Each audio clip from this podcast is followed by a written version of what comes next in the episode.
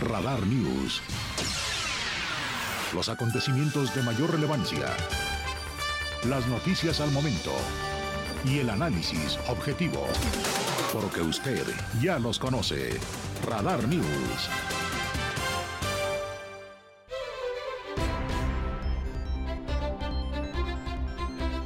¿Qué tal? Qué gusto saludarle. Buenas noches y bienvenido a la tercera emisión de Radar News en sustitución de la titular Diana González. Yo soy Eliot Gómez y como le digo, le saludo con muchísimo gusto. Gracias por sintonizarnos a través del 107.5 de su radio, de esta poderosísima frecuencia. Por supuesto, a través del canal 71, la tele de Querétaro y por si fuera poco, la www.radarfm.mx. Ponerse en contacto con nosotros es de lo más sencillo y aquí en este espacio, igual que en todos nuestros espacios de radar, su opinión es lo más importante. 442-592-1075. Repito, 442-592-1075. Con el tema del día que arrancaron prácticamente las obras, la segunda, esta, esta gran etapa en donde el tráfico se ha vuelto el común denominador. Cuéntenos cómo le fue en el tráfico. Yo, sinceramente, tal vez por los espacios en que me muevo no he tenido tanto problema, pero hemos escuchado a lo largo del día varios reportes acerca de que este, esta, esta parte ha sido complicada. Algunos dicen que será nada más de acostumbrarse, otros dicen que ya hay que empezar a tomar nuestras medidas para salir siempre con muchísima anticipación. Lo más importante es conocer su opinión 442-592-1075. Y de esta manera arrancamos e iniciamos con el resumen de lo más importante acontecido a nivel nacional.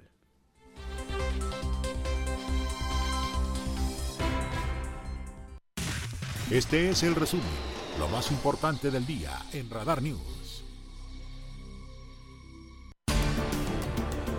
El día de hoy en la mañanera el presidente Andrés Manuel López Obrador aseguró y reconoció que algunas tiendas como Chedraui, Walmart, Soriana están cumpliendo con el acuerdo de mantener los precios de garantía en la canasta básica, de mantener sin aumento los precios de garantía. Recordó que el costo de 24 productos no debe superar los 1.039 pesos. Esto es lo que nos dijo el presidente Andrés Manuel López Obrador en la mañanera del día de hoy. El jefe del Ejecutivo recordó que se firmó este acuerdo con algunas de las marcas, especificó Walmart, donde se concretó que en la entrada de sus tiendas se exhiban los 24 productos de la canasta básica al precio de 1.039 pesos, así como el compromiso de irlos bajando. Esto es un poco de lo que nos comentó, pero aquí también es donde le decimos su opinión es la más importante al 442-592-1075.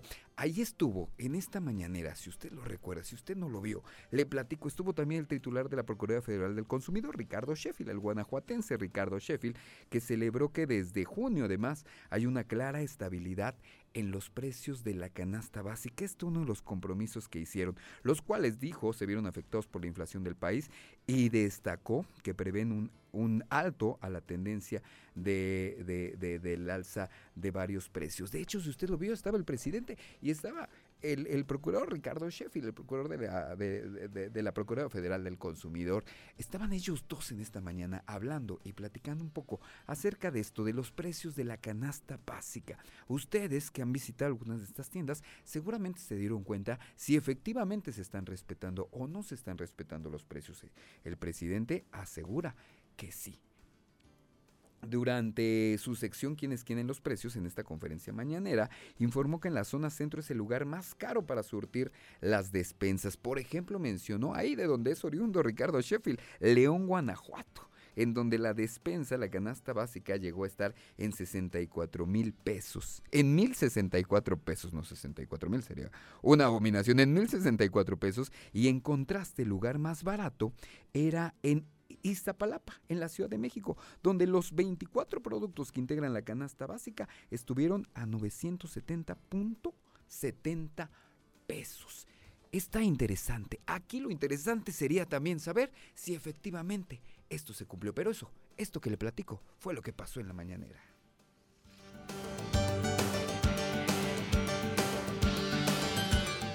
En temas relacionados, el presidente Andrés Manuel López Obrador informó que está en curso investigaciones en torno al asesinato de Salvador Llamas, jefe de gabinete de Puerto Vallarta, Jalisco, ocurrido en un restaurante de Guadalajara. En la mañanera, desde Palacio Nacional, el mandatario explicó que el próximo jueves, en la sección Cero Impunidad, se dará un informe completo de lo ocurrido con este funcionario de extracción morenista.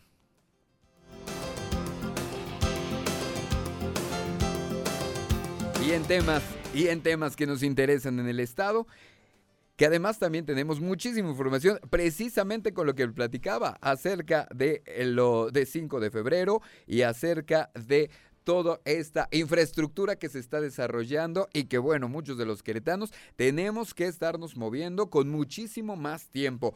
Sin embargo, nos reportan desde la UCB que hay que hubo cero incidentes en el ingreso a las escuelas por estas obras de la segunda etapa, de esa segunda gran etapa de 5 de febrero. El coordinador de la UCB, Raúl Iturralde, aseguró que no se registraron incidentes en el, en el ingreso a clases en las escuelas públicas de educación básica que se encuentran cercanas a la avenida 5 de febrero esto luego de que, de, que es el primer día hábil desde que arrancó esta, que le digo, la segunda gran etapa de las obras de reingeniería de dicha vialidad. Nuestra compañera Andrea Martínez nos tiene la información.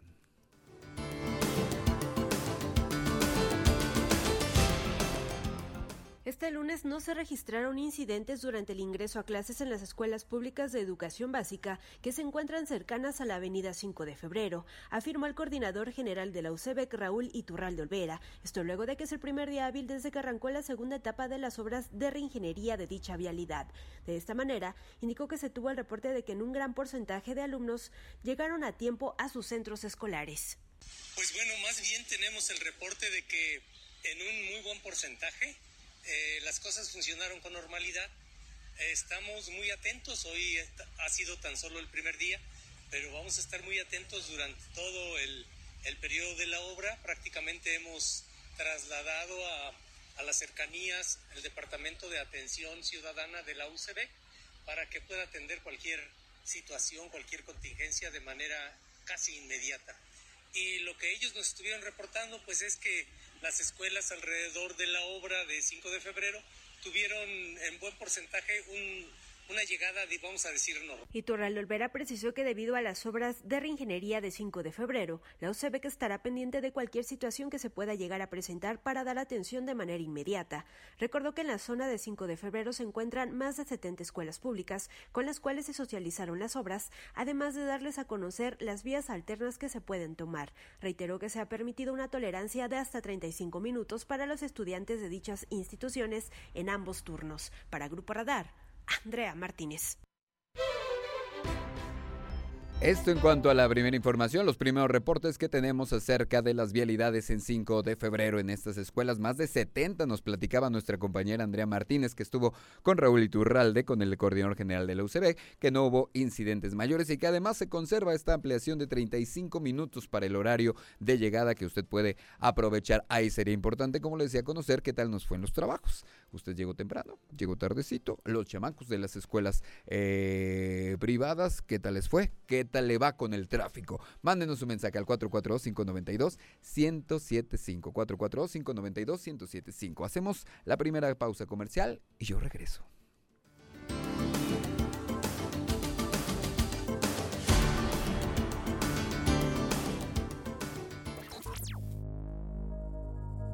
Radar News, la mayor cobertura informativa. En transmisión simultánea, radio No todo lo que se publica es noticia. La información con veracidad está en Radar News. Continuamos.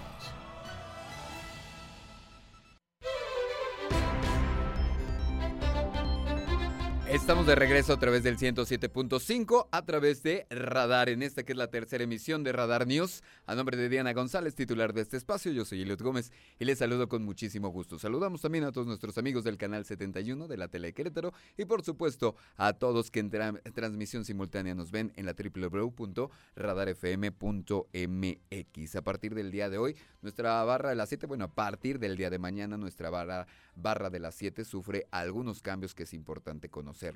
Nuestros amigos de Radar Speed, Ferchurquiza, estará con nosotros todos los martes a las 7 razón por la cual Pedro Pablo Tejada y todo su equipo de periodistas y comentaristas en Pedro y los Lobos eh, se traslada a los miércoles a las 7.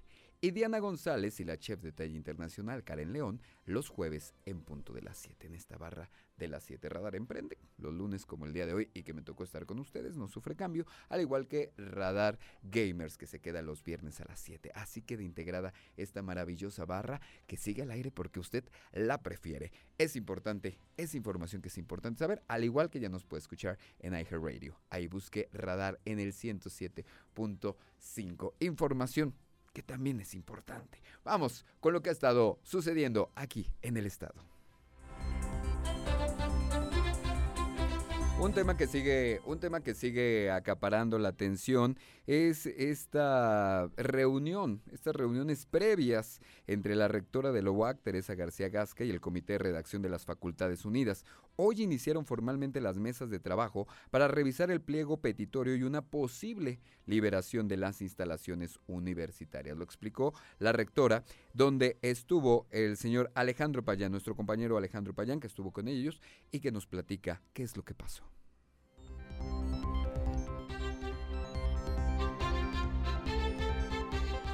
Tras tres reuniones previas entre la rectora de la UAC, Teresa García Gasca, y el Comité de Redacción de las Facultades Unidas, hoy inician formalmente las mesas de trabajo para la revisión del pliego petitorio y una posible liberación de las instalaciones universitarias, explicó la rectora Teresa García Gasca. Que hoy inician las mesas de trabajo. Ya hoy a, las a las 4 de la tarde vamos a, a, reunirnos de nuevo para revisar asuntos que eh, ellas y ellos han ido a consultar a sus comunidades eh, digamos, vamos, vamos haciendo acuerdos de lo que ya se puede acordar en firme, se acuerda, y lo que no, se van, consultan en sus comunidades y regresan. Entonces, de 4 a 5 de la tarde vamos a revisar aquellas situaciones pendientes que tenemos de las mesas de diálogo y a las 5 de la tarde inicia la primer mesa de trabajo con las comisiones de redacción. Recordó que el pasado miércoles Cuatro funcionarios universitarios presentaron sus licencias para avanzar en los acuerdos con los estudiantes, por lo que será una revisión de pruebas para identificar los señalamientos. Además, se amplió el paso para la recepción de renuncias en cualquier nivel o caso durante cinco días hasta el próximo viernes. Para Grupo Radar, Alejandro Payán. El secretario de Desarrollo Sustentable Estatal, Marco del Prete Tercero, confirmó que el gobierno estatal reforzará el sistema de monitoreo de la calidad del aire para el próximo año. ¿Cuál es el objetivo? Continuar con los trabajos de monitoreo y así proporcionar información veraz y oportuna sobre la calidad del aire. Informar con esto a la población sobre los niveles de exposición a la contaminación atmosférica y sus posibles riesgos a la salud.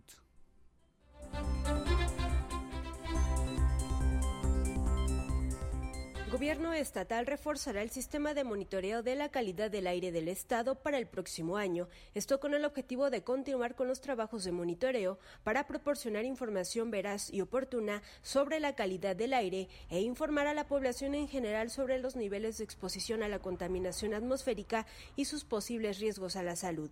El secretario de Desarrollo Sustentable Estatal, Marco del Prete Tercero, reveló que este año se adquirirá una nueva unidad de monitoreo ambiental, la cual tendrá una inversión de entre 3 y 4 millones de pesos. La vamos a instalar donde haya más poblaciones, en la realidad.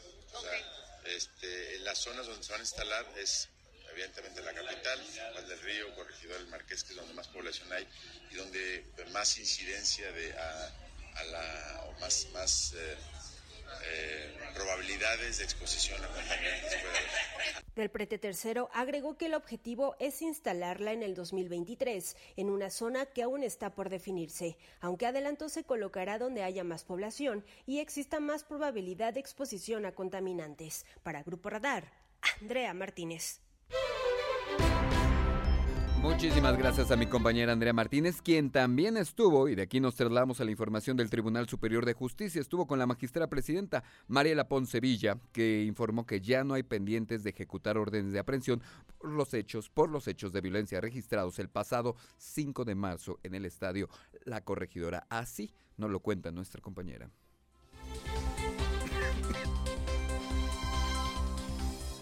Ya no hay pendientes de ejecutar órdenes de aprehensión por los hechos de violencia registrados el pasado 5 de marzo, informó la magistrada presidenta del Tribunal Superior de Justicia, Mariela Ponce Villa. De esta manera precisó que en total 72 personas, entre aficionados de Gallos Blancos, del Atlas y funcionarios, fueron vinculados a proceso por lo sucedido en el Estadio Corregidora. De ese número, afirmó que 67 ya están en libertad, pues concluyeron su proceso por procedimiento abreviado o suspensión provisional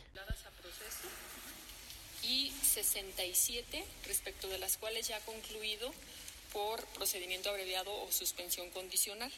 Las últimas vinculaciones a proceso las tuvimos en este mes, una el 4 de octubre respecto de dos imputados y eh, otro imputado el 14 de octubre, con lo cual sumaron 72 personas con vinculación a proceso.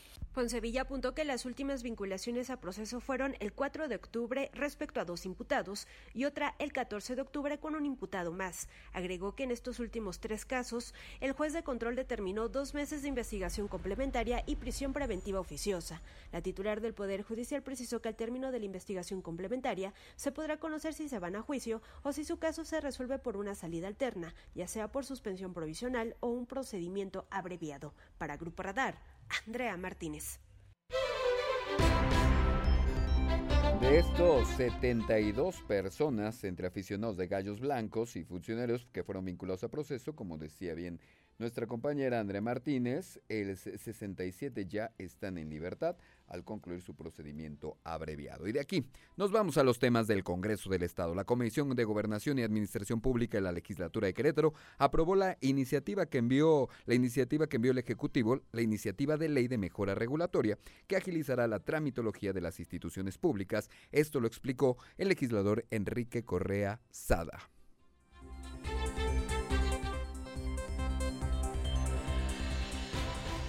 Comisión de Gobernación y Administración Pública de la Legislatura de Querétaro aprobó la iniciativa que envió el Ejecutivo de Ley de Mejora Regulatoria, que agilizaría la tramitología de las instituciones públicas, explicó el diputado Enrique Correa Sada. Viendo esta importante iniciativa que permite iniciar la construcción de un gran anhelo ciudadano, que es el poder contar con trámites ágiles pero sobre todo pertinentes.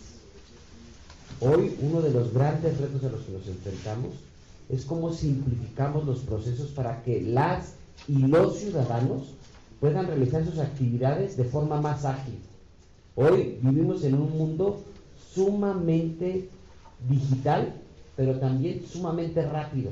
Hoy requerimos que esa misma velocidad con la que vive el mundo se desplace la administración pública.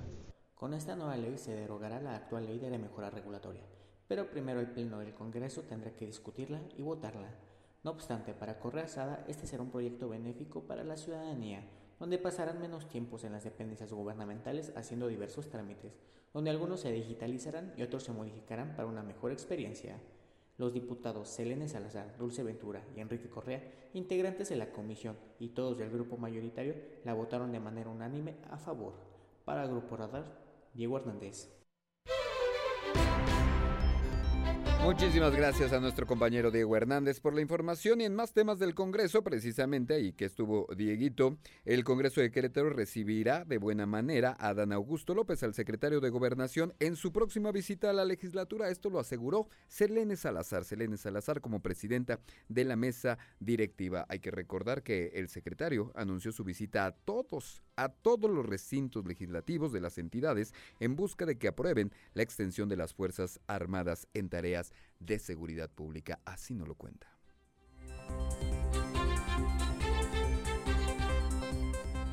El Congreso de Querétaro recibirá de buena manera a Ana Augusto López, secretario de Gobernación, en su visita a la legislatura, aseguró Selene Salazar, presidenta de la mesa directiva.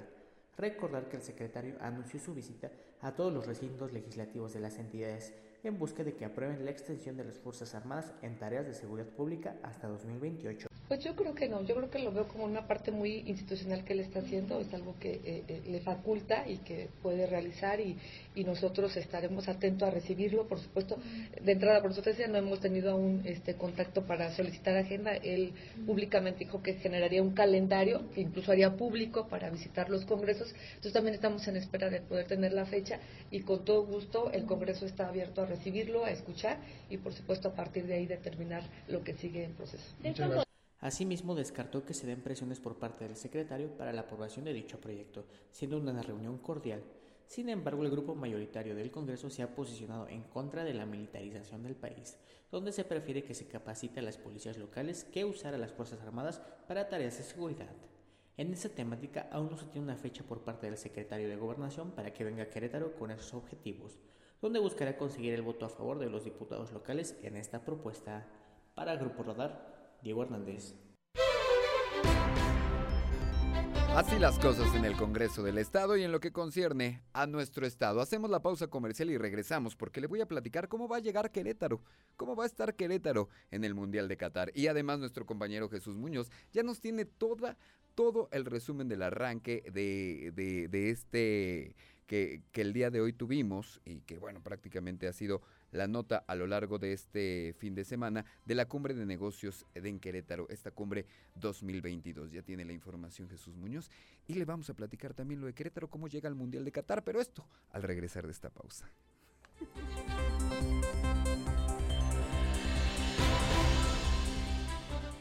Radar News.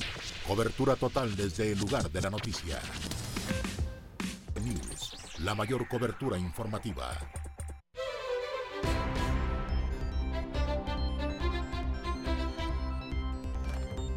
Estamos de regreso a través del 107.5 de su radio, por supuesto el canal 71, la tele de Querétaro y en transmisión simultánea en la www.radarfm.mx. Muchísimas gracias por todos sus comentarios, por todas sus llamadas al 442-592-1075. 442-592-1075. Yo les saludo en esta noche de lunes, yo soy Eliot Gómez y a nombre de la titular del espacio, Diana González, seguimos con la información. Ya está en la línea nuestro compañero Jesús Muñoz que tiene todo sobre el arranque de esta cumbre de negocios 2022. ¿Me escuchas, Jesús? ¿Qué tal, Eliot? Muy buenas noches, muy buenas noches a ti, muy buenas noches a la gente que nos hace el favor de sintonizar a través de Radar 107.5, por supuesto en la tercera de Radar News, por supuesto hablar acerca de la cumbre y es que hay que hablar en concreto también de la visita de Checo Pérez. Así es. Sin duda alguna fue lo que se llevó los reflectores del piloto de Red Bull en la Fórmula 1. Recordemos, esta semana se estará realizando el Gran Premio de México, el Gran Premio allá en, el, en la Ciudad de México, y es por eso que Checo inició esta semana en tierras queretanas, después de que el día de ayer eh, corriera el Gran Premio de Austin, pues al día de hoy llega a, a, tierras aztecas directamente a Querétaro, y ya por exteriormente mañana creo que estará en, en Guadalajara para hacer el showroom de la Fórmula 1. Pero pues eh, a palabras más, palabras menos, en una charla con Oscar Peralta, el presidente del Consejo Mexicano de Comercio Exterior, el piloto mexicano reconoció que su carrera se ha forjado con el privilegio y la fortuna de acceder a oportunidades que han derivado de su éxito. Recordemos que Checo Pérez también reconoció que el país atraviesa diferentes problemas sociales, incluidos el tema de la inseguridad. Sin embargo, se mantiene como un país de grandes oportunidades del que se debe seguir hablando y exponiendo como uno de los mejores lugares para poder vivir. ¿Qué te parece si escuchamos palabras precisamente acerca de lo que habla Checo Pérez, también mencionando de lo que planea hacer dentro de su futuro inmediato? Recordemos que es uno de los máximos eh, referentes dentro de la Fórmula 1, dos de los uno de los dos pilotos de Red Bull y que ahora estuvo en tierras queretanas dando diferentes pláticas dentro de esta cumbre. Escuchemos las palabras del piloto tapatío quien habla acerca de lo que se viene en torno a su futuro. Eh, lo tengo claro, ¿no? En el que fue en el 2019 que ya no tenía contrato, no, 2020 no tenía contrato ya para antes de que llegara Red Bull, entonces son momentos donde ya lo tienes que considerar, ¿no? Que ya esto se puede terminar, entonces ya lo tenía claro, quiero innovar, quiero aprender de, en, en, la parte empresarial, en la parte de los negocios. Para mí lo más cómodo sería seguir involucrado en, en el automovilismo, ¿no? Porque es el mundo que conozco y, y donde tendría la mayor cantidad de, de oportunidades para hacer cosas eh, relacionadas al, deporte, ¿no? Pero creo que cuando mi ciclo termine en la Fórmula 1 es cuando ya eh, quiero terminar eh, al 100% con, con, con, mi carrera una carrera que, me ha dejado muchas cosas, muchas enseñanzas, pero quiero empezar otra nueva ¿no? en el mundo de los negocios.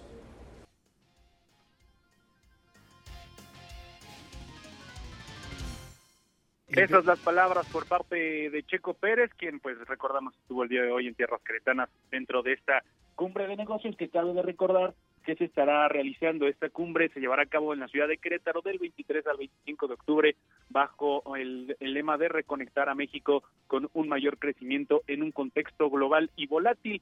Eso fue pues prácticamente lo que se dijo a grandes rasgos en la visita de Checo Pérez, donde por cierto también estuvo y se sacó la foto inclusive con el gobernador del estado, Mauricio Curi, que también estuvo acompañándolo dentro de esta conferencia. Esta es la información, mi estimado Elliot.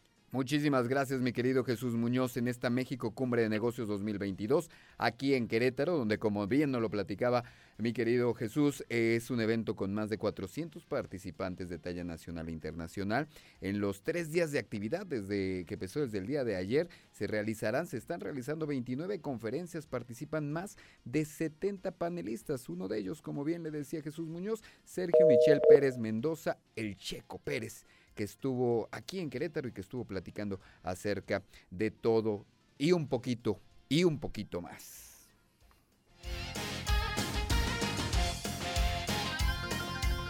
Querétaro llegará.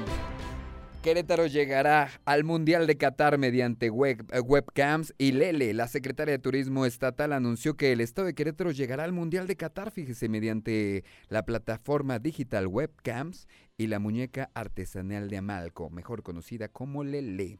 Eh, informó que esta plataforma acudirá al Mundial de Qatar y que Querétaro será el estado que los acompañará para promoverlos precisamente a nivel mundial. Escuchemos lo que dijeron.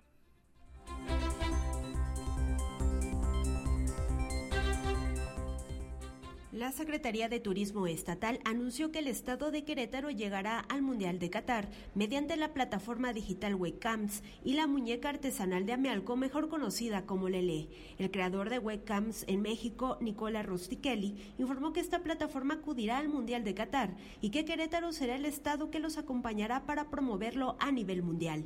Y es que consideró Qatar es la mejor oportunidad de seguir mostrando al mundo la grandeza de México y a Querétaro como el mejor representante del gran turismo del país. Detalló que en los primeros tres partidos de la selección mexicana en Qatar se tendrá la presencia de Lele en los estadios, quien aparecerá en las transmisiones en vivo. Además, precisó que también se colocará en uno de los puntos de mayor tránsito de aficionados del mundo a una Lele de tamaño natural, para que mexicanos y extranjeros se tomen selfies con la muñeca y la suban a sus redes sociales complace informarles que Qatar gozará de la presencia durante los tres partidos de México presente en los estadios gracias a, Lele. Contaremos con la presencia de una de, las, eh, de sus hermosas muñecas de Lele en las transmisiones en vivo. También activaremos la marca durante nuestras transmisiones con centillos y magnificaremos la marca Estado con el uso de sus identificadores digitales en todo nuestro ecosistema digital. El creador de Webcams en México reveló que Lele también aparecerá en el logo de Brasil en la televisión española. Se colocará fuera del restaurante Viva México y que al concluir el Mundial, una de las muñecas será entregada personalmente al jugador de fútbol mexicano Rafael Márquez. Por su parte, la coordinadora de proyectos especiales de la Secretaría de Turismo, Erika Contreras Moreno, destacó que con esta estrategia se busca lograr un impacto visual de Querétaro que pueda ser viralizado en las redes sociales desde Qatar.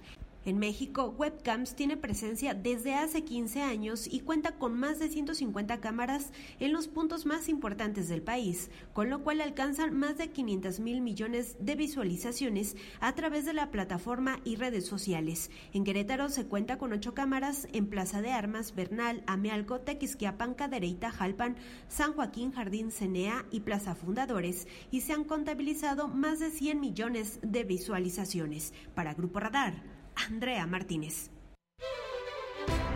Muchísimas gracias a mi compañera Andrea Martínez. Escuchó usted al creador de eh, Webcams en México, Nicolás Rusticelli, en esta nota. Y hablando precisamente de la muñeca Lele, anunciaron el décimo Festival de la Muñeca Artesanal de Amalco 2022. Este se llevará a cabo del 18 al 22 de noviembre en el pueblo mágico de Amealco. Se espera una participación de más de 180 artesanos de las muñecas artesanales precisamente de 15 estados de la República, representantes de los 132 pueblos mágicos. Así lo comentó, así lo platicó el presidente municipal René Mejía Montoya.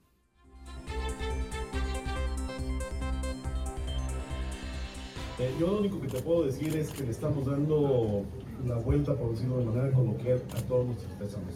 No tenemos exclusividad con X, Y o, Z artesano. Estamos buscando que el beneficio de las ventas y la presentación de las mismas artesanas sea equitativa y sea en todas las regiones que, que se hacen. ¿no? Entonces, ahorita podemos hablar que del padrón que se tenía o que se tiene actualizado, pues ahora está siendo más incluyente en la representación que tienen las artesanas. Ahí está lo que nos platicaba el alcalde René Mejía Montoya, que en el marco de este festival se realizará el concurso nacional de muñecas artesanales de donde se elegirá la muñeca más bonita, la mejor elaborada del país, así como que se tendrán talleres artesanales, exposición y venta de muñecas, bailes folclóricos, concurso de dibujo, actividades deportivas y por supuesto no podía faltar una muestra gastronómica. Esto se llevará a cabo del 18 al 22 de noviembre en el pueblo mágico de Amialco para que lo ponga ahí en su agenda. Son las 8.44, hacemos la pausa y regresamos con lo más importante acontecido en la capital del estado.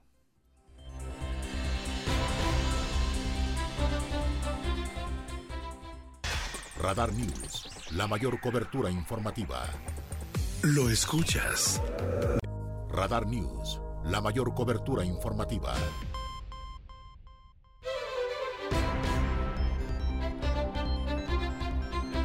Estamos de regreso a través del 107.5, a través de Radar, esta poderosísima frecuencia. Les saludo también en el canal 71, la tele de Querétaro y en la www.radarfm.mx. Yo soy Eliot Gómez y a nombre de la titular de este espacio seguimos con la información que le interesa a usted y que atañe a la capital de nuestro estado. La administración capitalina analiza la adquisición de un predio para la construcción de un nuevo panteón, aunque el proyecto se podría concretar hasta el próximo año. Esto lo informó la secretaria de Servicios Públicos, Alejandra Aro de la Torre.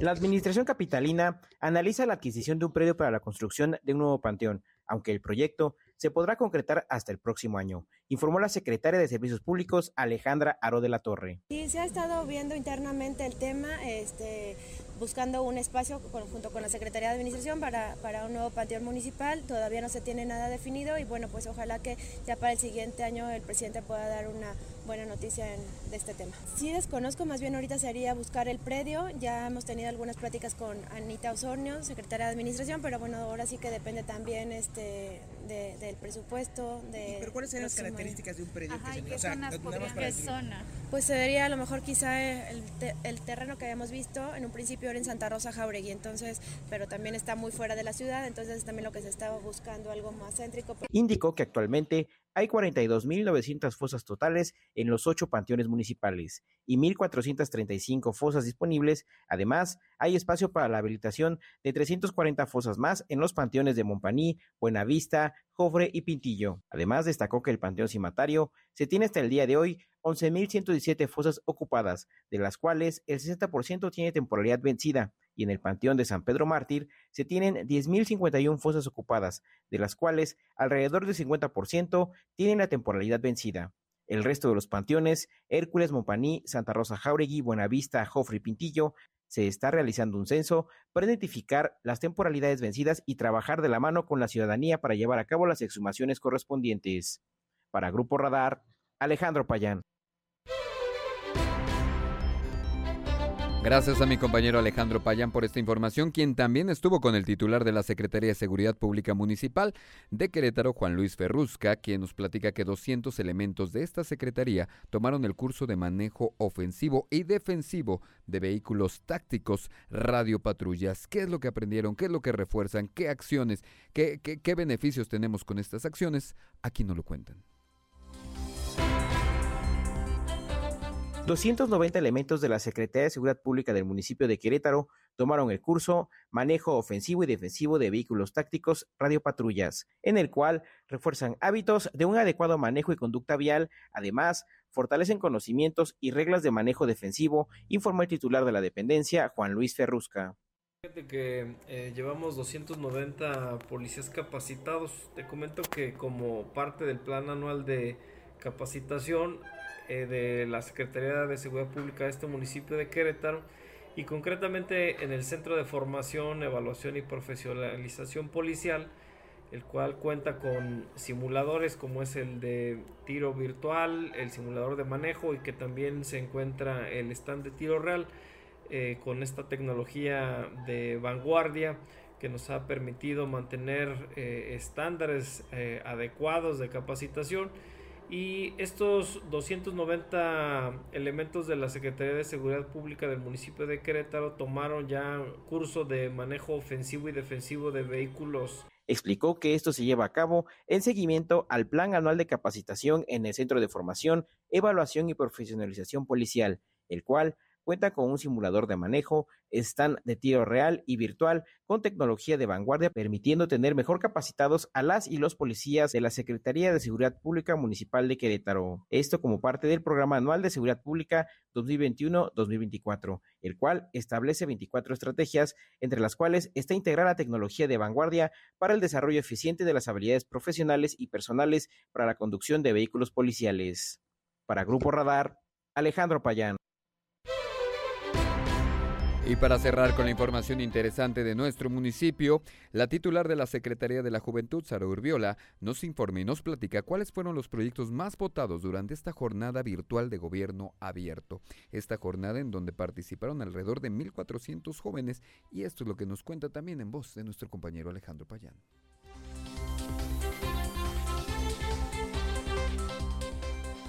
el proyecto Conéctate y el Centro Integral Nsaki fueron los más votados durante la jornada virtual de gobierno abierto, donde votaron 1.403 jóvenes del municipio de Querétaro, informó la titular de la Secretaría de la Juventud, Sara Urbiola. Una gran felicitación para todos los jóvenes que también se involucraron en desarrollar el proyecto y también en todos los jóvenes que se dieron la oportunidad en conocer cada uno de los proyectos y sobre todo en votar este domingo. En la entrega de resultados de parte del Instituto Electoral del Estado de Querétaro, la directora de esta dependencia, Sara Urbiola, agradeció la participación de los 1.403 jóvenes que votaron el domingo y felicitó a los dos proyectos ganadores. El proyecto Cronéctate trabajará en una aplicación de geolocalización que promueve la participación de la ciudadanía al crear redes de negocios, mientras que Nsaki buscará el fortalecimiento de la atención psicológica, médica y nutricional para quienes más lo necesiten. Para Grupo Radar, Alejandro Payán.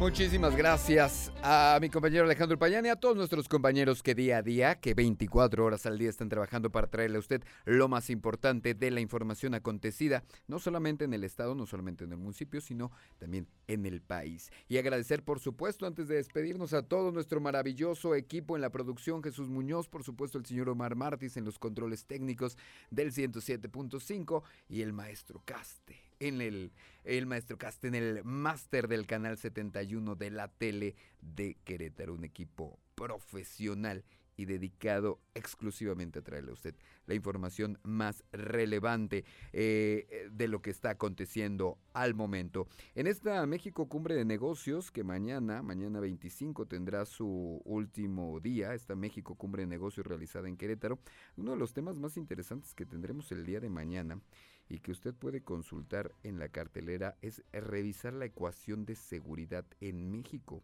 Los ponentes serán Edna Jaime, la directora general de México Evalúa, y Francisco Rivas, el director general de el Observatorio Nacional Ciudadano. Esto es importante, rescatemos también algunas de las cosas que el día de hoy decía Checo Pérez en su ponencia, donde hacía énfasis en que le duele mucho como mexicano el tema de la seguridad. Decía Checo, es un tema muy importante que tenemos que trabajar todos y poner nuestro, nuestro granito de arena. Aprovechó y reconoció, como nos contaba en ese enlace nuestro compañero Jesús Muñoz, que México tiene varios años realizando, que México, además de estos temas de seguridad, pues tiene grandes oportunidades, grandes oportunidades para hablar bien del país y estar orgullosos de su nación. Importantísimo, importantísimo esto que nos comenta. Pues bueno, vamos a despedirnos muchachos. Muchísimas gracias a usted por estar con nosotros. Yo soy Eliot Gómez y a nombre de la titular de este espacio, Diana González, le agradezco enormemente el favor de su atención. Se queda en la mejor sintonía, se queda con Radio Anáhuac en punto de las 9 de la noche y nosotros nos vemos y nos escuchamos mañana aquí a las 8.